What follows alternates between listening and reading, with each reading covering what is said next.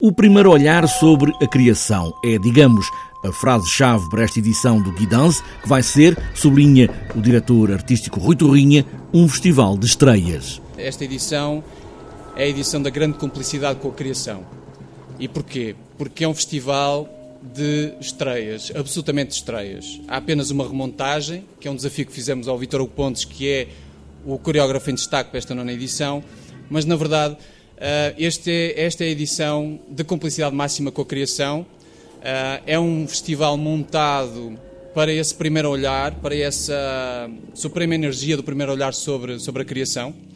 Será, esta nona edição, será o um momento em que todos nós vamos ver pela primeira vez uh, muitas obras, no, no total oito novas obras, do, seis em estreia absoluta e duas em estreias nacionais. Esta é a forma que encontraram para esta edição. Como ouvimos de Rui Torrinha, este ano o coreógrafo em destaque é Vítor Hugo Pontes, que regressa a casa, sempre o regresso a Guimarães, também sempre o regresso ao teatro com Pirandello e a Gaivota de Tchekov. Eu não vejo a dança sem uma dramaturgia, sem uma história por trás.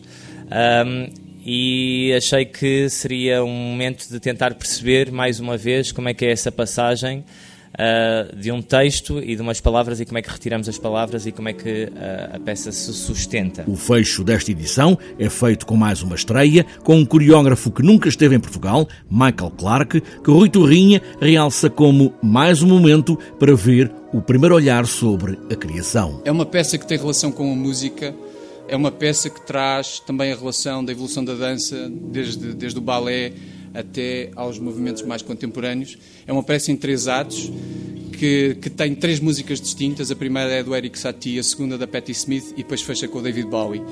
É uma peça belíssima, de, de rigor, de execução incrível e, portanto, fechamos, se quisermos, do erudito para o pop.